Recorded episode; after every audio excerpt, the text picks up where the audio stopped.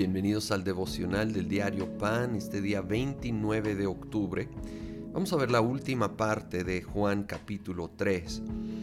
Aquí Jesús con sus discípulos va a Judea, un área cerca de donde Juan eh, el Bautista estaba bautizando y ellos también lo estaban haciendo. Y versículo 26 dice, aquellos fueron a ver a Juan y le dijeron, rabí, fíjate que el que estaba contigo al otro lado del Jordán y de quien tú diste testimonio, ahora está bautizando y todos acuden a él.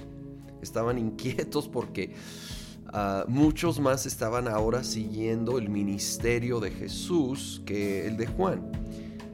27. Nadie puede recibir nada a menos que Dios se lo conceda, le respondió Juan. Ustedes me son testigos de que dije, yo no soy el Cristo, sino que he sido enviado delante de Él. El que tiene a la novia es el novio, pero el amigo del novio, que está a su lado y lo escucha, se llena de alegría cuando oye la voz del novio.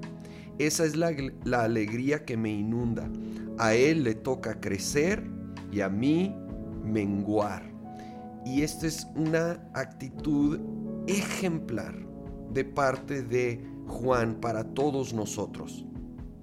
Él se pudiera haber puesto celoso en ese momento de que él había sido el ministerio más fuerte, de más renombre, y ahora, aunque sí era Jesús, de todos modos él se pudiera haber puesto celoso que lo estaban dejando, pero hace un par de observaciones tan cruciales Primero, nadie puede recibir nada a menos que Dios se lo conceda. Él reconoce que si él tenía alguna unción, venía de parte de Dios, venía por la gracia y él no tenía de qué jactarse. Esa es la primera gran lección que necesitamos aprender, sobre todo cuando nos quiere invadir sentimientos de comparación, de inseguridad, todo lo bueno que tengo o soy es por su gracia. Y si Él está bendiciendo usando a otro, qué bueno, porque es también por su gracia. Entonces, no es no se trata de comparar y quién es mejor. No, todos dependemos de su gracia.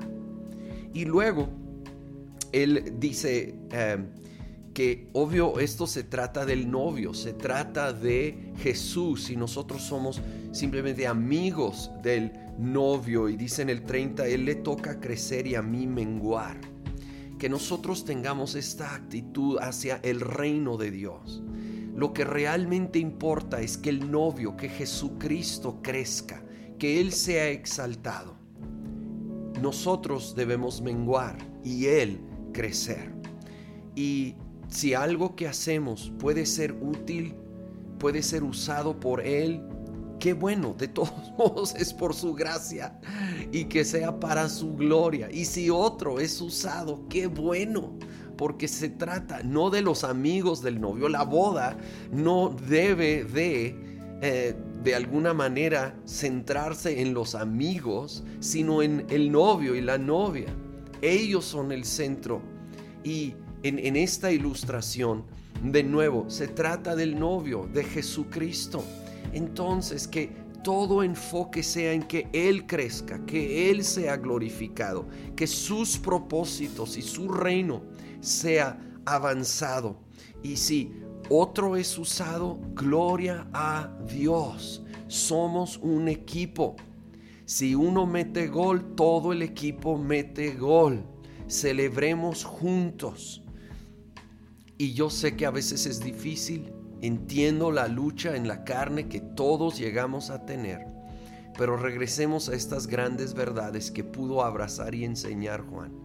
Todo viene por su gracia y se trata del novio, no de nosotros. Que Él crezca, que nosotros menguemos. Señor, efectivamente este es nuestro anhelo. Que tú crezcas, que tu nombre crezca, tu gloria Señor, tu reino avance, tus propósitos avancen y tú seas glorificado cada vez más. Señor, no se trata de nosotros, que nosotros seamos menos en cuanto al reconocimiento y tú seas más en cuanto a la gloria y la honra. Úsanos, sí, sí, queremos ser usados por ti, pero reconociendo siempre que es por tu gracia y para tu gloria, en el nombre de Cristo Jesús. Amén.